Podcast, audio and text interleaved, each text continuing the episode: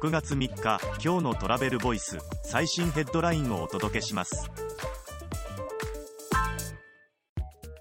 JTB 実店舗に来店した顧客のオンライン行動とは Yahoo の来店計測を活用して推進する主戦略とその成果を聞いてきた PR Yahoo の来店計測でできることとはリアル店舗に来店した顧客の行動把握で主戦略を推進する JTB の事例。次のニュースです。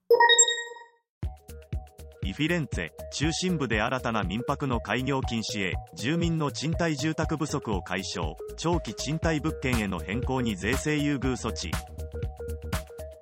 AP 通信によるとイタリアのフィレンツェ市は中心部での短期バケーションレンタルの新規開業を禁止すると発表。